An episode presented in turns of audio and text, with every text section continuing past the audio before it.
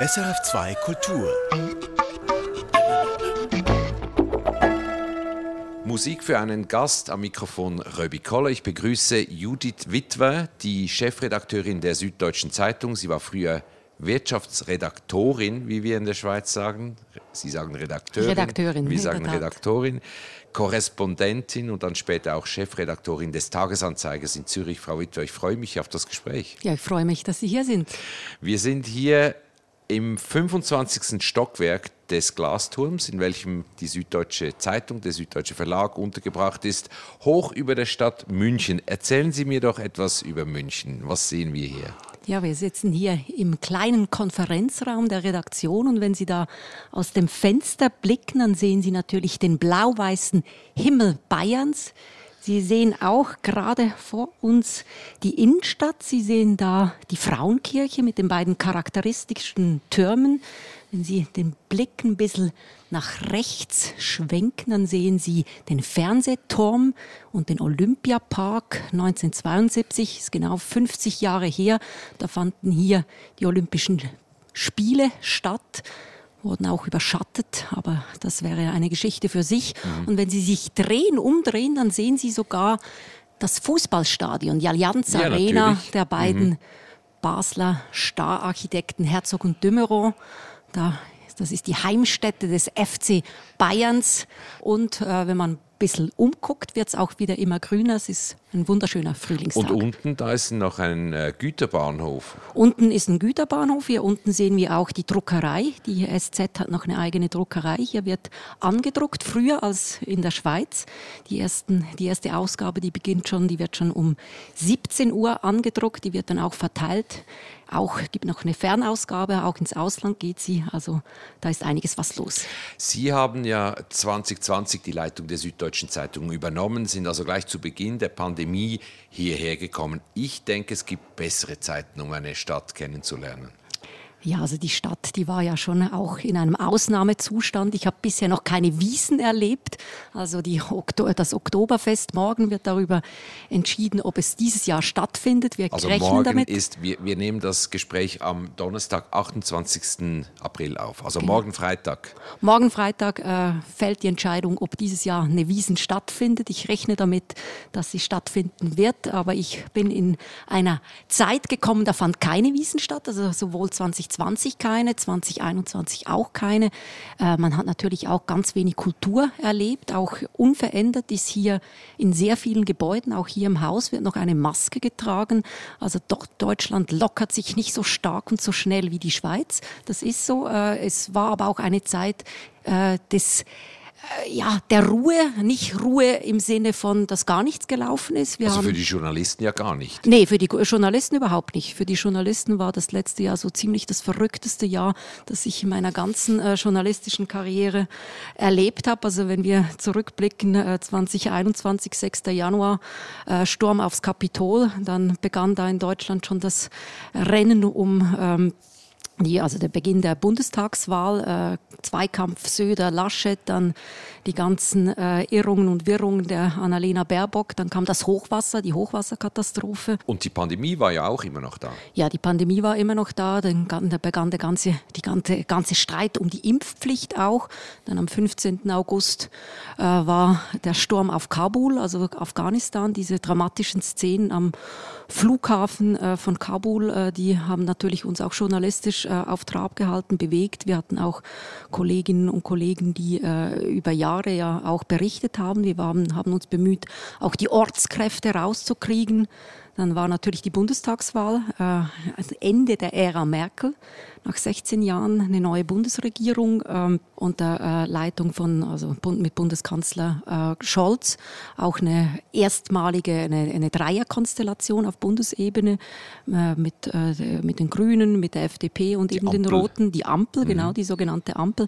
Also äh, man kann schon sagen, es und war dann der Krieg, natürlich sehr, sehr Ukraine. intensives Jahr, genau, mhm. und äh, als ob das nicht genug wäre, dieser schreckliche Angriffskrieg in der Ukraine. Aber nochmal zurück zu München, man hat ja Klischeevorstellungen Vorstellungen, wenn man Schweizer ist, äh, von München.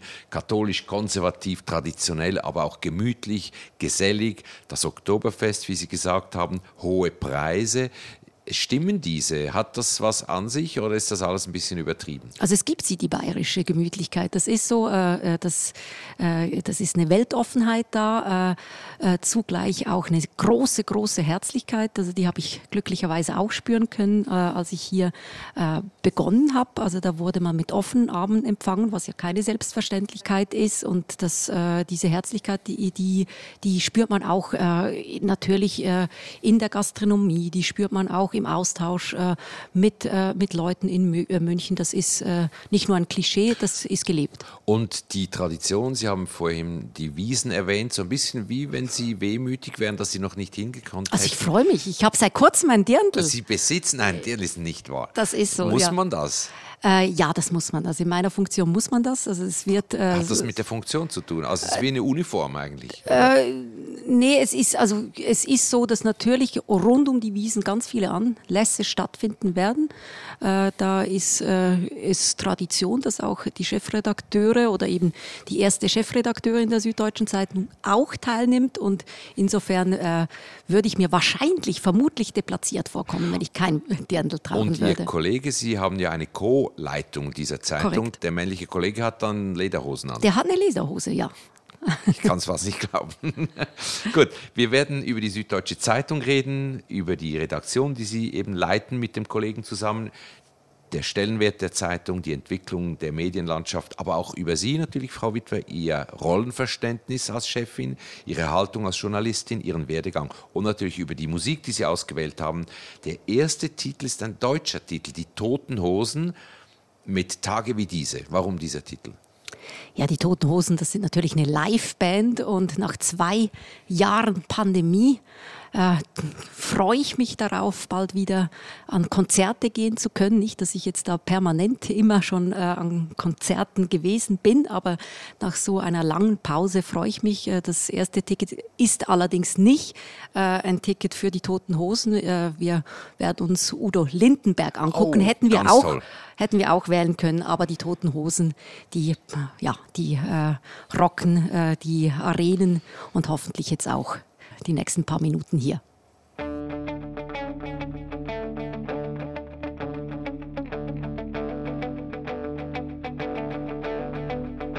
Ich warte seit Wochen auf diesen Tag und tanz vor Freude über den Asphalt. Als wär's ein Rhythmus, als gäb's ein Lied, das mich immer weiter durch die Straßen zieht komm dir entgegen, dich abzuholen, wie ausgemacht. Zu derselben Uhrzeit, am selben Treffpunkt wie letztes Mal. Durch das Gedränge der Menschenmenge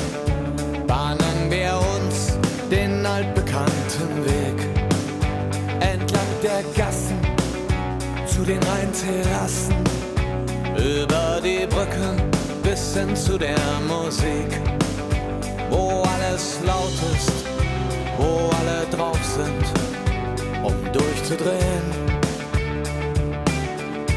wo die anderen warten, um mit uns zu starten und abzugehen.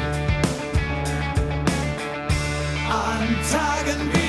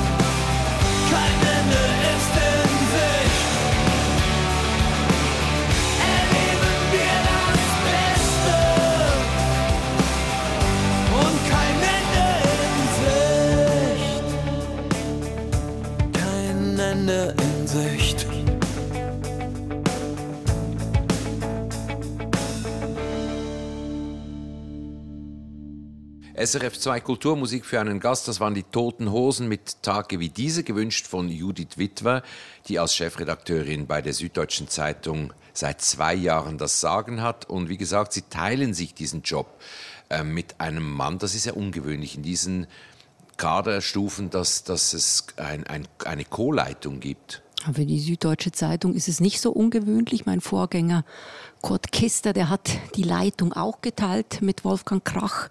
Äh, also ich bin da quasi die Nachfolgerin äh, von Kurt Kister in dieser Funktion. Ich finde Doppelspitzen immer was Gutes, äh, weil man natürlich, da, da braucht es eine Vertrauensbasis, da braucht es einen Austausch, aber gerade in diesem Austausch entsteht auch Kreativität, entstehen auch neue Ideen, neue Strategien und insofern ist das eine sehr, sehr gute Sache. Wie war denn das, als Sie 2020 vom Tagesanzeiger berufen wurden nach München zu dieser doch sehr renommierten Zeitung. Wie, was hat das bei Ihnen ausgelöst?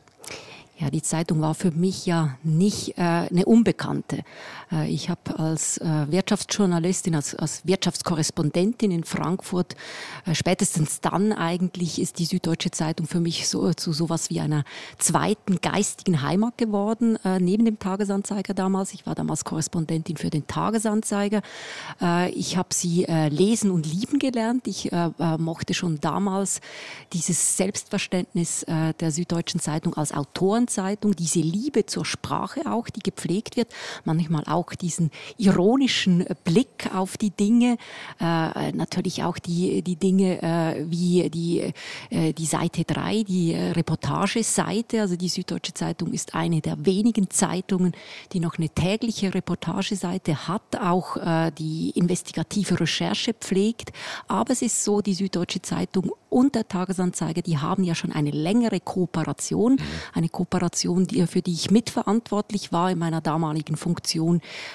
beim Tagesanzeiger, die äh, wir gemeinsam aufgegleist haben.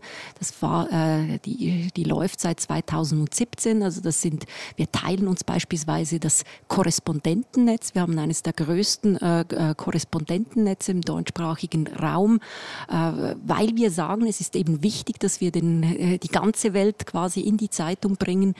Wir haben auch schon seit längerem eine Kooperation im Investigativen und insofern war die Süddeutsche Zeitung für mich, für mich nicht nicht ganz so neu, aber es ist klar, es ist was anderes, dann hier anzukommen äh, mit meinem leichten Schweizer Akzent noch. Und, und dann so, noch als Chefin. Und dann noch als Chefin, mhm. ja. Das, Sie wurden ja damals kritisiert von einzelnen Journalistenkollegen, ihre Fähigkeiten wurden angezweifelt, als sie hierher kamen. Und dann kam auch, kaum hatten sie den Job angetreten, ein Shitstorm wegen eines angeblich antisemitischen Artikels über den Pianisten Igor Levit. Wie gehen Sie mit Kritik um, mit persönlicher, die wirklich auf, auf die Person gezielt hat und mit ähm, fachlicher Kritik? Also vielleicht ganz grundsätzlich äh, habe ich vor allem die positiven äh, äh, Stimmen in Erinnerung aus dieser Zeit, die vielen Gratulationen. Es ist natürlich so, äh, ich bin die erste äh, Chefredakteurin der Süddeutschen Zeitung, ich bin die erste Frau mhm. äh, äh, und auch eben eine äh, mit Migrationshintergrund. Ich bin die äh, erste Schweizerin hier. Äh, natürlich ist es auch äh, für viele oder kam das oder für manche kam das überraschend, dass da nach den drei Rogers, also dem Roger Döweg, dem Roger Köppel und Roger Schawinski erstmals auch eine Frau in Schweizer Medien, äh, in Schweizer, in deutschen Medienhäusern Karriere macht. Mhm. Das war ungewohnt. Das war natürlich äh, gibt es dann dann auch kritische Stimmen. Ich glaube, das muss man aushalten in einer Funktion. Eben, Sie halten Kritik aus. Ist ah, das also ich glaub, die Antwort? Das muss, ich glaube, das muss man in einem ja. großen, äh, auch in einem wenn es auf die. Person gezielt hat. Ja, also ich halte sie natürlich nicht immer für berechtigt. Das mhm. ist natürlich auch unverändert so, dass Frauen da ein bisschen äh, anders angegangen werden als, äh, als Männer. Das empfinde ich so. Das äh, äh ist meine Wahrheit. Ja, das äh, würde ich schon sagen, dass das so ist. Aber ich glaube, ich würde an der falschen Stelle sitzen hier, wenn ich nicht auch mit Kritik umgehen könnte. Und die fachliche Kritik für diesen Artikel ähm, über den Pianisten Igor Levit musste sich die Chefredaktion dann entschuldigen. Wie gehen Sie damit um? Ja gut, ich glaube, äh, wenn wir äh, Dinge nicht so machen, wie wir sie machen sollten, soll man auch kritisch genug sein und, zu, äh, und ein Gegenüber um Entschuldigung bitten. Äh, das gehört dazu. Äh, in dem konkreten Fall war für mich neu natürlich auch äh, die historische Verantwortung, die Deutschland hat, die Geschichte, die sie hat und auch das, der Umgang damit. Also die Sensibilität ist nochmals ausgeprägter, die muss natürlich auch ausgeprägter sein. Und in dem Zusammenhang war unsere Entscheidung richtig da, auch den Betroffenen Igor Levit um Entschuldigung zu bitten. Die Süddeutsche Zeitung hat ja einen großen Namen, einen der größten in der deutschen Medienlandschaft. Sie wird auch ähm, zu den deutschen Leitmedien gezählt. Erzählen Sie mal etwas über den Stellenwert der Zeitung in Deutschland. Ja, also die Süddeutsche Zeitung ist die größte abonnierte Tageszeitung Deutschlands. Äh, sie ist größer als beispielsweise die Frankfurter Allgemeine oder auch die Welt. Die Süddeutsche Zeitung ist das war, glaube ich, am 6. Oktober 1945 äh, mit der Lizenz Nummer 1 gestartet hier in München. Also die wurde dann erstmals verkauft in einem, einer völlig zerstörten und vom Krieg gezeichneten Stadt. Die äh, US-Militärregierung hat der Süddeutschen Zeitung diese Lizenz gegeben. Sie wurde auch gedruckt, äh, also da wurde der ein Bleisatz von, äh, das ist so ein symbolischer Akt, ein Bleisatz von äh, Hitlers äh, Buch Mein Kampf eingeschmolzen, um eben diese ersten Druckplatten zu erstellen. Mhm. Also da sehen Sie die, die Geschichte, die diese, äh, die diese Süddeutsche Zeitung hat. Und sie hat natürlich unverändert den Anspruch, äh, das Leitmedium zu sein, äh, natürlich auch äh, bedeutend zu sein äh, durch äh, die Recherchen, durch die Berichterstattung und, und, und. Jetzt ist aber die größte Tageszeitung, die Bild, ähm, deutlich voraus. Sie haben etwa, wenn ich richtig informiert bin, weniger als ein Drittel der Abonnentinnen, Abonnenten oder der Verkäufe. Wie gehen Sie damit um? Was für Strategien gibt es, um da vielleicht aufzuholen, vielleicht nicht, aber ein bisschen den, den Abstand zu verkleinern? Also die Bild, ich habe ja gesagt, die Süddeutsche Zeitung ist die größte abonnierte Tageszeitung. Das äh, trifft für die Bild nicht zu. Sie ist nicht äh, eine Abo-Zeitung, eine klassische. Kioskzeitung, wie wir ist, sagen. Es ist eine Kioskzeitung, genau so kann man es sagen. Sie hat natürlich eine ganz andere Zielgruppe. Also die Süddeutsche Zeitung, deren Leserschaft ist eine urbane Leserschaft. Äh, sie äh, ist im gesellschaftsliberalen, linksliberalen Milieu zu Hause und das trifft für die äh, Bild nicht zu. Also das, äh, die Bild betrifft betrachten wir nicht als unsere unmittelbare Konkurrenz. Kleine Nebenfrage. Warum sind die deutschen Zeitungen so entsetzlich groß? Ich meine, in einem Flugzeug kann ich keine deutsche Zeitung lesen. Ich habe einfach keinen Platz. Das ist eine gute Frage, die kann ich Ihnen so auch nicht beantworten. Es gibt natürlich auch kleinere auch Zeitungen. Die Bild ist ja schon viel größer die Bild, als der die Blick. Bild, die Bild hat hm. dasselbe Format. Ja. Es gibt natürlich auch kleinere Zeitungen, vor allem Regionalzeitungen haben kleinere Formate, aber diese Frage, die muss ich... Okay. Lassen wir weg. Als Chefredakteurin sind Sie ja nicht mehr hauptsächlich Journalistin und Schreiberin, sondern Managerin. Wie definieren Sie denn Ihre Rolle als Chefin? Also die Rolle des Chefredakteurs, der Chefredakteurin, die hat sich natürlich äh, dramatisch verändert in den vergangenen Jahren. Äh, der Chefredakteur, die Chefredakteurin ist nicht mehr einfach der oberste Schreiber. De, äh, der, der Redaktion, äh, der versucht natürlich, auch ich versuche ab und an äh, zu inspirieren äh, mit einzelnen Artikeln, mit Leitartikeln. Aber es ist natürlich so, äh, gerade jetzt in Zeiten auch der digitalen Transformation äh, sind wir nicht nur dazu da, die äh, publizistische Strategie vorzugeben, sondern wir sind auch dazu da, natürlich äh, äh, diese digitale Transformation zu schaffen. Ich habe da in den vergangenen Monaten äh, auch sehr viel äh, in die Richtung gemacht. Wir hatten also bei meiner Ankunft hier beispielsweise hatten wir noch zwei getrennte Redaktionen, eine Online-Redaktion und eine Print-Redaktion. Inzwischen sind die integriert in einer, wie man in Deutschland auch gerne betont, in einer tarifgebundenen Gesellschaft. Das ist keine Selbstverständlichkeit. sind das die Gewerkschaften, die da dahinter sind? Äh, das, ist, äh, das, das sind die Gewerkschaften. Wir haben auch Betriebsräte, mhm. das kennt man in der Schweiz auch nicht. Äh, mhm. Aber das ist, äh, war eine, äh, ein schönes Etappenziel, das wir erreicht haben zum Jahresbeginn.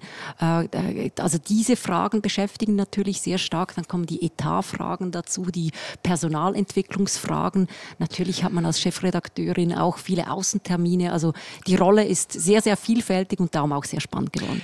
Jetzt der nächste Musikwunsch ist ein Hinweis auf eine Station in Ihrem Leben. Sie haben sich einen lateinamerikanischen Titel gewünscht von Mercedes Sosa zusammen mit Shakira. Der Titel La Massa. Warum? Das sind zwei äh, starke lateinamerikanische Frauen, zwei große Stimmen. Und äh, der, äh, der Song, der, äh, der hat Hoffnung drin, Kraft und äh, ja, es geht um, um die Kraft des Glaubens.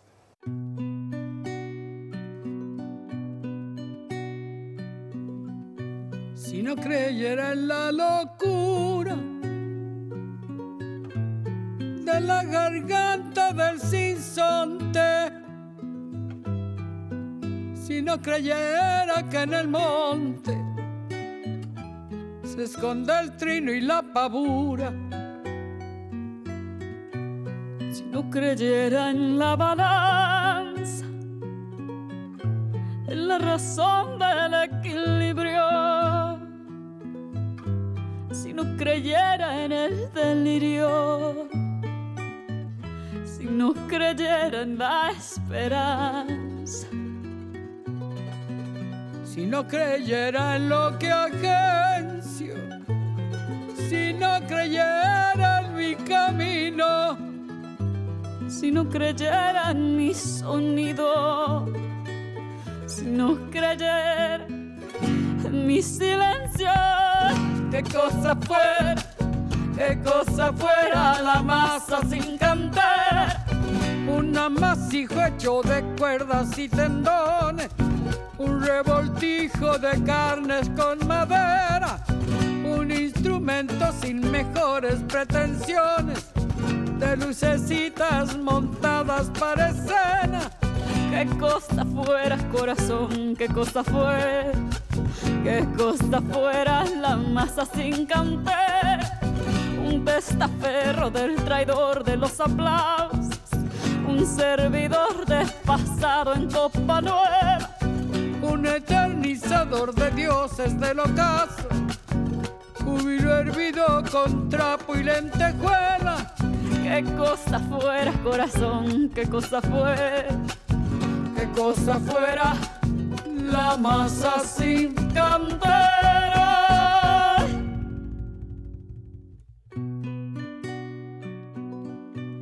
Si no creyera en lo más duro, si no creyera en el deseo, si no creyera en lo que creo, si no creyera en algo puro, si no creyera en cada herida, si no creyera en lo que ronde, si no creyera en lo que esconde hacerse hermano de la vida. Si no creyera en quien me escucha, si no creyera en lo que duele, si no creyera en lo que quede, si no creyera en lo que lucha, qué cosa fuera, qué cosa fuera la masa sin cantar amasijo hecho de cuerdas y tendones, un revoltijo de carne con madera, un instrumento sin mejores pretensiones, de lucecitas montadas para hacer. Qué cosa fuera corazón, qué cosa fuera, qué cosa fuera la masa sin cantera, un testaferro del traidor de los aplausos servidor de pasado en copa nueva, un eternizador de dioses del ocaso, júbilo hervido con trapo y lentejuela. Qué cosa fuera corazón, qué cosa fuera, qué cosa fuera la masa sin cantar.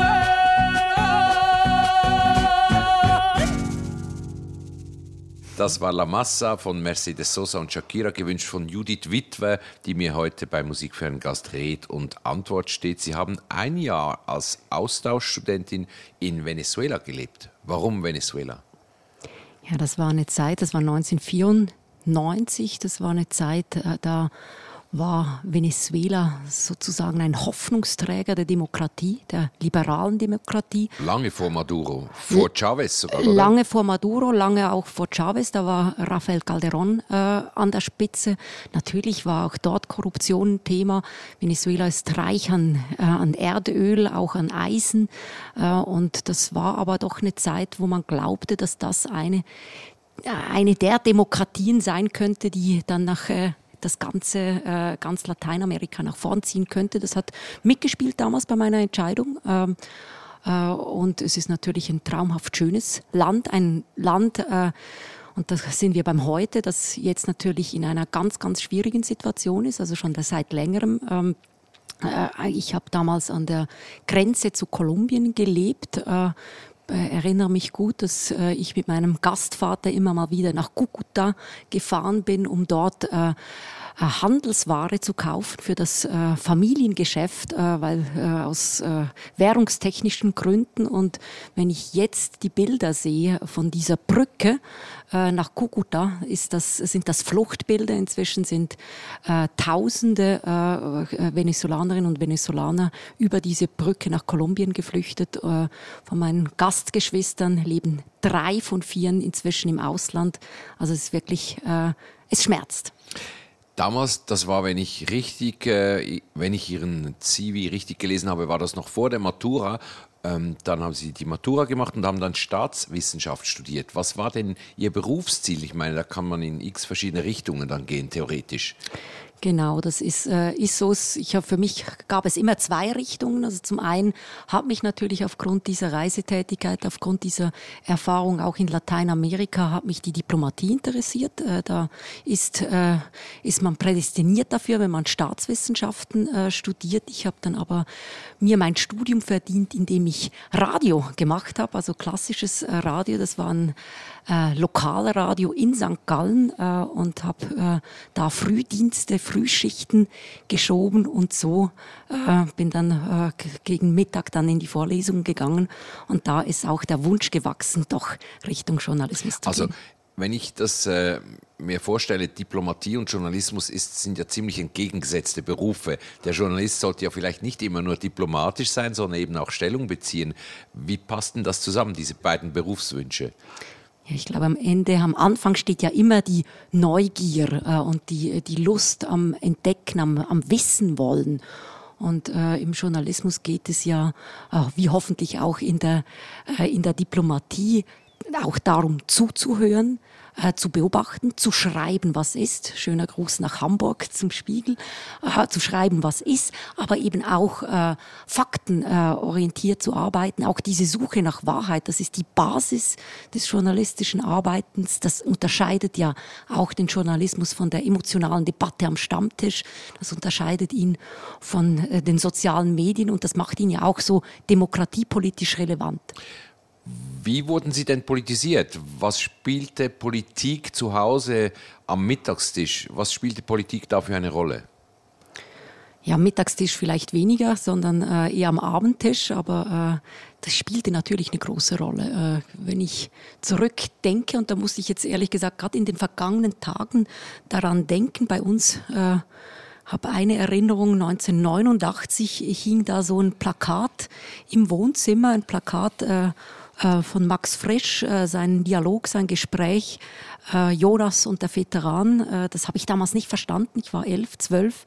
Es ging um die Schweiz ohne Armee. Sie mhm. erinnern sich an die Abstimmung. Sie erinnern sich an den Mauerfall.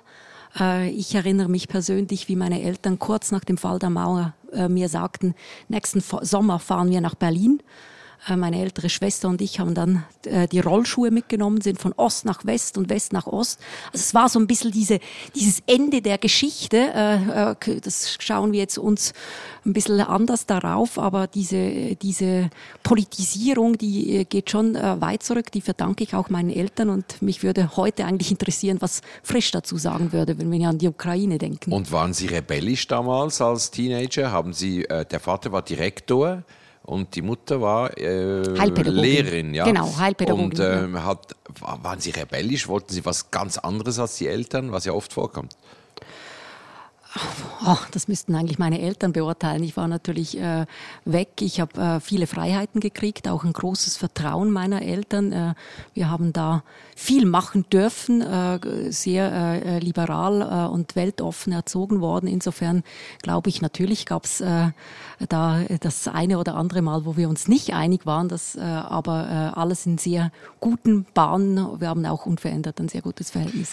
Sie sind ja Wirtschaftsjournalistin. Ihr Fokus war aber immer auch auf der sozialen Seite. Sie haben oft ähm, über die Konsequenzen von wirtschaftlichen Entwicklungen, Entscheidungen geschrieben. Woher kommt diese spezielle Fokussierung? Also ich habe mich immer so äh, an, als Go-Between zwischen Wirtschaft und Politik verstanden. Das kommt und Gesellschaft auch. Und auch Gesellschaft. Natürlich, äh, Gesellschaftspolitik ist auch Politik. Am Ende ist alles Politik. Mhm. Äh, und natürlich äh, interessiert mich gerade in dieser äh, äh, die, die, die Gesellschaft, die Weiterentwicklung der Gesellschaft und natürlich dann auch die sozialpolitischen Komponenten. Jetzt hören wir einen weiteren Musikwunsch von Ihnen an, Judith Witwer, äh, und zwar von Billie Eilish. All the good girls go to hell eigentlich die Antithese von gute Mädchen kommen in den Himmel, böse überall hin. Aha, jetzt weiß ich, warum Sie diese Frage nach dem Rebellischen gestellt haben. ja, das ist natürlich, also die Billie Eilish, die begegnet mir derzeit äh, permanent im äh, Schlafzimmer, also äh, meiner Tochter. Äh, die hab, ist wie alt? Die ist zwölf. Äh, nein, nein, sie ist gerade 13 geworden. Sie ist 13 und äh, natürlich damit auch die, die ganzen Auseinandersetzungen, und davon handelt dieser Song, um, um die Erderwärmung, die Klimapolitik, also die die, die guten Mädchen haben noch Engelsflügel an, aber wenn sie das Video kennen, äh, landen dann irgendwann auf der völlig überhitzten Erde. Und ja, das ist ein Thema, ist aber auch ein starker Song, den wir gemeinsam hören. My Lucifer is lonely. Standing there, killing time. Can't commit to anything but a crime. Leaders on vacation, an open invitation. Animals, evidence. Pearly gates look more like a picket fence. Once you get inside them, got friends but can't invite them. Hills burn in California. My turn to ignore ya. Don't say I didn't warn ya. All the good girls go to hell.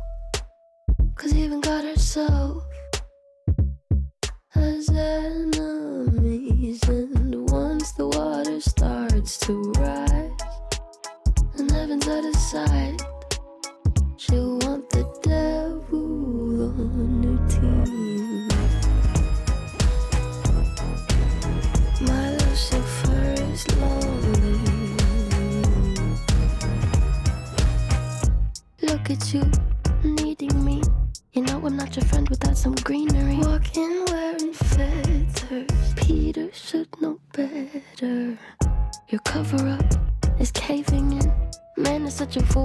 saving him? Poisoning themselves now,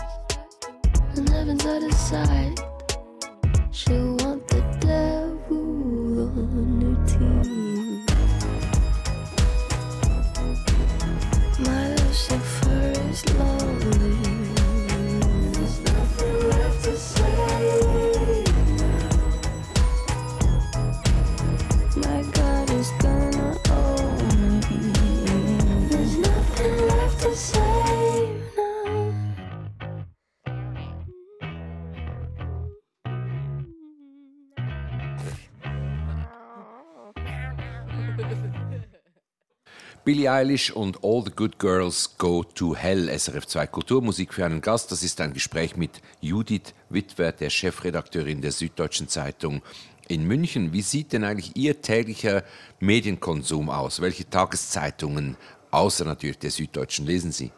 Das wollen Sie eigentlich gar nicht wissen. Ich verbringe meine, mein halbes Leben oder darüber hinaus mit Lesen. Das beginnt eigentlich meist schon am Vorabend. Da lese ich natürlich unsere digitale Ausgabe. Das ist eine abgeschlossene Ausgabe digital, die ich lese. Dann gucke ich, was die Konkurrenz macht. Äh, einerseits natürlich die äh, unmittelbare, äh, die anderen Zeitungen, die Konkurrenzblätter. Ich äh, schaue in der Regel auch noch die Tagesthemen, teilweise sogar auch die Talkshows. Äh, äh, und am nächsten Morgen geht es natürlich genau so weiter. Ich gucke, äh, was wir selbst machen. Auch da wieder der Konkurrenzvergleich und, und, und. und äh, Aber am Morgentisch Print oder E-Paper? also das E-Paper, das habe ich schon am Abend, am Vorabend gelesen. Am nächsten Morgen gucke ich uns die täglichen Newsletter an, unsere, die Konkurrenz. Ich habe auch, äh, höre auch die äh, einzelne Die Podcasts Konkurrenz wäre was? Die Frankfurter Äh, oder die Bild? Oder? äh, Nein, haben Sie gesagt, das sei keine. bereits. Doch, die Bild gucken wir uns auch Mhm. an. Also das ist, äh, ist nicht so. Nee, ich, äh, ich gucke natürlich, was der, NZZ, Spiegel, was, der, was, der, was der Spiegel macht, gucke ich äh, natürlich. Ich gucke, was die Allgemeine macht, äh, was die Zeit macht auch. Ähm, also das, äh, das sind die unmittelbaren Konkurrenten. Auch die Welt äh, gucke ich mir an. Äh, ich gucke teilweise auch ein Morgenmagazin äh, mir an. Und raschelt's am Morgentisch mit der großen Zeitung? Äh, die große Zeitung, die, äh, die äh, übernimmt meist äh, äh, mein, mein Mann. Also der liest gerne Print. Ich äh, bin sehr stark inzwischen auch beim Digitalen, mache beides. Äh, also äh, dann nehme nehm ich ein Buch raus, äh, aber meist eben habe ich dann am nächsten Morgen, ich nehme oft mal auch, äh, Stichwort früher Andruck, nehm, äh, wenn ich rausgehe, schon eine Zeitung von morgen quasi mit und dann gucke ich vor allem die,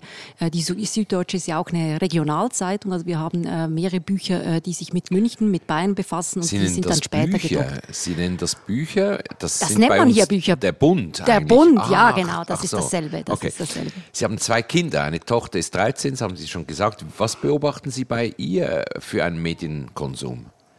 Ja, das ist natürlich äh, ein anderer Medienkonsum. Äh, ich äh, würde behaupten, dass die äh, künftige äh, äh, Generation äh, nicht mehr eine klassische Printzeitung hat. Wir hatten schöne Zuwächse auch noch im, im Print, vor allem am Wochenende. Also die, die SZ am Wochenende ist in der Pandemie äh, als Printausgabe be- gegen den Trend gewachsen. Äh, Generell ist aber sonst der Print rückläufig, auch in der Leserschaft. Äh, Wir merken aber ein großes Digitalwachstum. Und jetzt bei den Jüngeren, also die 13-Jährige, die äh, liest jetzt noch nicht regelmäßig die Süddeutsche Zeitung, aber die konsumiert natürlich auch. Äh, TikTok ist dort ein großes Thema natürlich. Äh, Da ist auch sehr interessant, was gemacht wird. Das gucke ich mir äh, auch sehr genau an. Auch äh, Insta-Konsum und so weiter. Also Eher in der Rolle als Mutter oder eher in der Rolle als Journalistin? Beides. Also als Mutter interessiert mich natürlich, äh, äh, die, welche Quellen sie da nimmt, äh, wie kommt sie, wie bildet sie sich eine, äh, eine, eine, eine Meinung. Das ist das eine. Als äh, Journalistin interessiert mich natürlich das Konsumverhalten. Mich interessiert, also, äh, wenn man jetzt die Süddeutsche sich anguckt, äh, und die neuen Digitalabonnenten. Inzwischen haben wir ja über 250.000 Digitalabonnenten. Und wenn man sich anguckt, woher wir die, wo, woher die neuen Abonnenten kommen, die kommen teilweise natürlich, äh, also zu einem großen Teil über die App, äh, über, äh, über die Website, aber mehr als 50 Prozent der Zugriffe haben wir inzwischen über Google, über Insta, wachsend. Insta, äh, Instagram ist wachsend, äh, Facebook eher rückläufig, mhm. aber auch wichtig und natürlich Newsletter. Also insofern ist das sehr wichtig. Was wir, wir machen uns ja alle Gedanken über die Zukunft der Medien. Wohin führt die Reise? Wie wird das Angebot in 10, 20 Jahren aussehen? Gibt es da noch gedruckte Zeitungen oder ein lineares Fernsehen mit einem Programm, das Abend für Abend äh, abläuft? Zum Beispiel, wie werden die sozialen Medien aussehen? Welche sind denn Ihre Visionen? Wohin geht die Reise? Ganz allgemein. Also, äh, ein guter Text ist ein guter Text ist ein guter Text. Und guter Journalismus wird es auch in Zukunft brauchen. Ich würde sogar behaupten, den braucht es mehr denn je. Dass dieser gute Journalismus gefragt ist, das sehen wir äh, spätestens seit äh, Fake News Präsident Donald Trump haben die, äh, die klassischen Medien im digitalen äh, große, äh, große Zuwächse äh, erfahren. Äh, das Paid-Modell hat sich durchgesetzt. Also eben, wie gesagt, wir haben bereits 250.000 Abonnentinnen und Abonnenten. Äh, wir merken natürlich auch durch Corona, auch in diesem Krieg, äh, dass Stücke gefragt sind, dass die Einordnung gewünscht ist, dass auch eben die, die, die, die, das Nutzwertige nachgefragt ist. Und, das, und dass es etwas kosten darf. Dass, es, muss. dass es etwas Das war ja lange äh, in der Schwebe mit diesen Gratiszeitungen, dass die Leute auch nicht vielleicht zu wenig begriffen haben, Moment, das ist eine Ware wie ein Gipfeli oder wie ein, eine Flasche Wein, das kostet etwas. Ja, ich glaube, diese Erkenntnis, die hat sich durchgesetzt. Äh, wie gesagt, ich, äh, ich sehe, dass die Abo-Modelle funktionieren, dass die Bereitschaft da ist. Und wir sind ja heute, arbeiten wir auch zahlenorientiert äh, und sehen sehr klar, dass die Bereitschaft auch eben nicht nur äh, da ist, irgendwelche Katzenvideos äh, zu klicken, sondern es ist eine ganz, ganz große Bereitschaft, jetzt gerade wenn ich jetzt an diesen Krieg denke, die Beiträge, die wir hatten, um äh, äh, über diesen schrecklichen äh, äh, Angriffskrieg, über Putins Verhalten, auch ein Gastbeitrag beispielsweise von Sorokin, dem, äh, dem großen äh, russischen Schriftsteller, oder wir werden, wir haben auch ein Habermas-Stück, ein Essay. Das sind Beiträge, die, die extrem gefragt werden, die, die auch gewünscht sind, weil je unsicherer die Zeiten, desto mehr Wunsch nach Einordnung und Orientierung. Was für eine Strategie haben Sie denn mit der Zeitung in Bezug auf den Print? Könnte man ja auch sagen, wir lassen das langsam fallen und äh, begraben diese Zeitung aktiv, ein bisschen überspitzt gesagt. Also ich habe Ihnen ja vorhin die Druckerei gezeigt. Äh, nee, Print ist und bleibt für uns wichtig. Es ist so, dass äh, äh Print auch äh, nicht nur äh, von uns Journalistinnen und Journalisten, sondern auch von sehr, sehr vielen Leserinnen und Lesern geschätzt wird.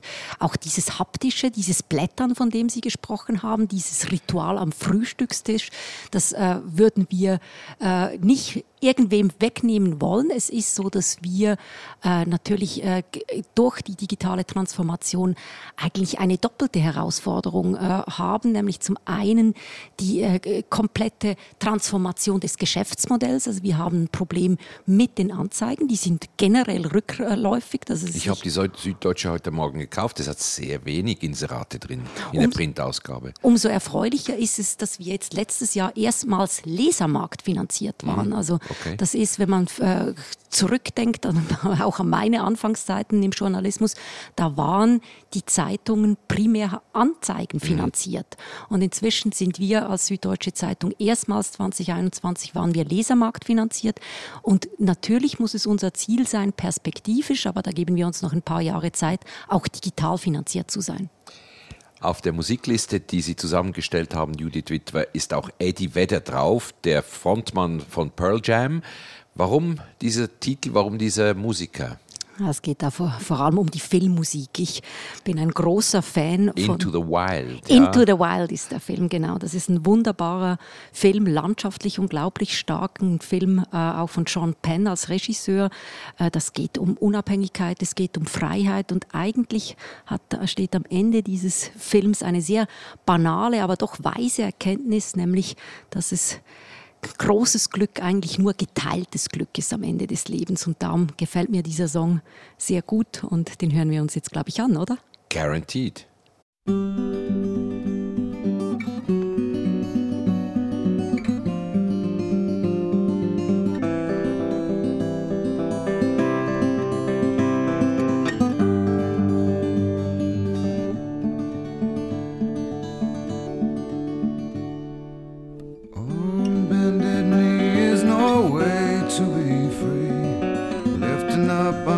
Empty cup, I ask silently. All my destinations will accept the one that's me, so I can breathe. Circles they grow and they swallow people whole. Half their lives they say goodnight to wives they'll never know. And a mind full of questions and a teacher in my soul. And so it goes.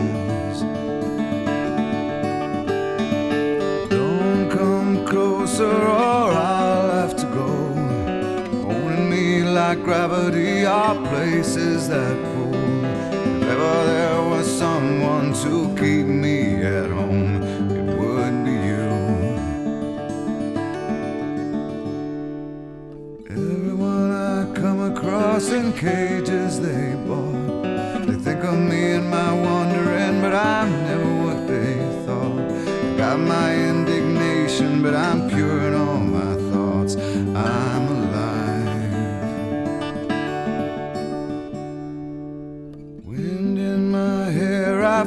Part of everywhere. Underneath my being is a road that disappeared. Late at night, I hear the trees, they're singing with the dead overhead. Leave it to me as I find a way to be. Consider me a satellite forever the rules did not know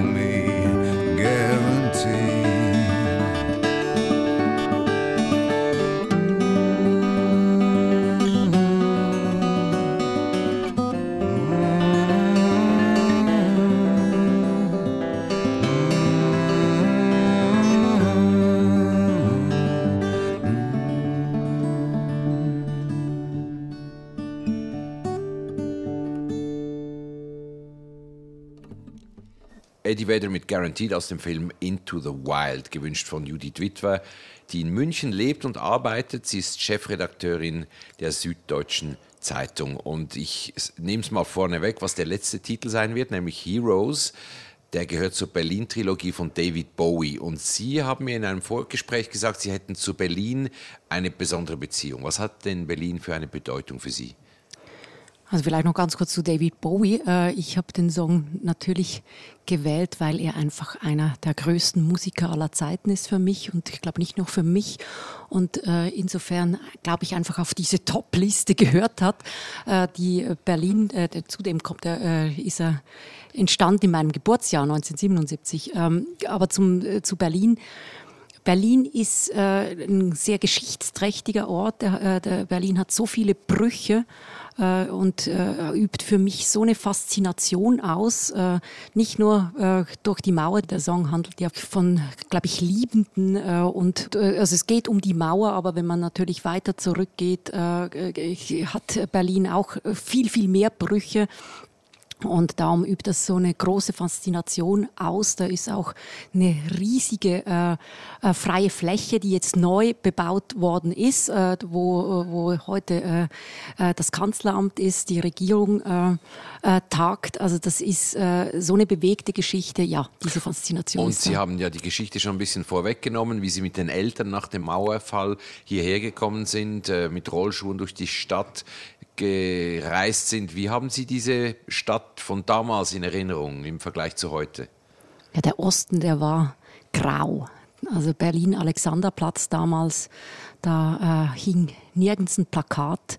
Äh, da war äh, wirklich dieser Bruch auch noch in der Metro äh, zu spüren, wenn man vom einen Ort zum anderen äh, oder eben mit den Rollschuhen äh, von Ost nach West und West nach Ost gefahren ist. Äh, das ist natürlich heute überhaupt nicht mehr so. Äh, das ist äh, eine, eine ganz andere, aber eine unglaublich pulsierende Stadt, die ja, die vieles bewegt, sehr faszinierend. Wie nehmen Sie denn Berlin wahr als Journalistin, die Hauptstadt? Sie sind ja ein Stück weg hier von der Hauptstadt. Ist das ein Vorteil oder ein Nachteil?